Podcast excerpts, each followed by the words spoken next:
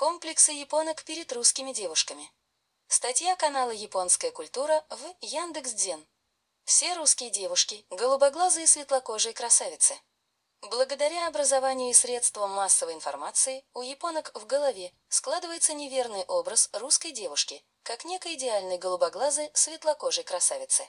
При этом нельзя сказать, что японки принижают себя перед жительницами России. Они скорее относят русских девушек в другую галактику и воспринимают их как прилетевших инопланетянок. Кроме того, в Японии при разговоре одна из сторон всегда ставит себя ниже собеседника. Соответственно, после получения русской девушкой от японки комплимента о внешности, она просто не сможет сделать ответный комплимент, сталкиваясь с железобетонной стеной непонимания при каждой попытке. У русских девушек длиннее ресницы. На самом деле средние длины ресниц русских девушек и японок не отличаются. Японки имеют такое строение века, что ресницы уходят вниз под углом и, как следствие, кажутся короче, чем есть на самом деле. Однако со временем заблуждение о том, что у русских девушек ресницы длиннее, переросло в весьма стойкий комплекс.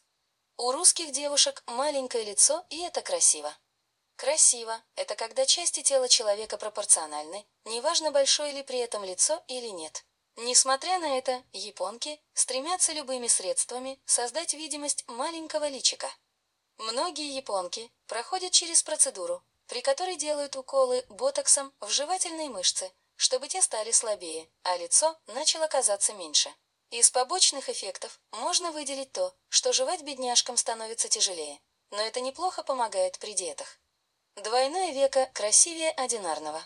У большинства японок одинарное веко, тогда как у всех русских девушек двойное, есть складочка на верхнем веке.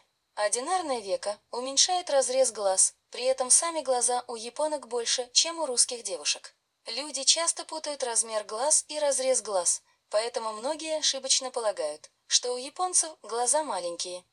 Значительное число японок использует различные клеи и пластыри, чтобы создать иллюзию двойного века.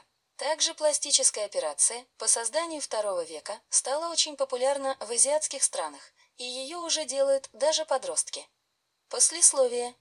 В последнее время естественная азиатская красота набирает все большую популярность в Японии, что не может не радовать. Например, уходит мода красить волосы в каштановый цвет, и девушки начинают красить их в естественный для японцев черный. Тут, правда, есть два «но». Зачем красить черные волосы в черный цвет?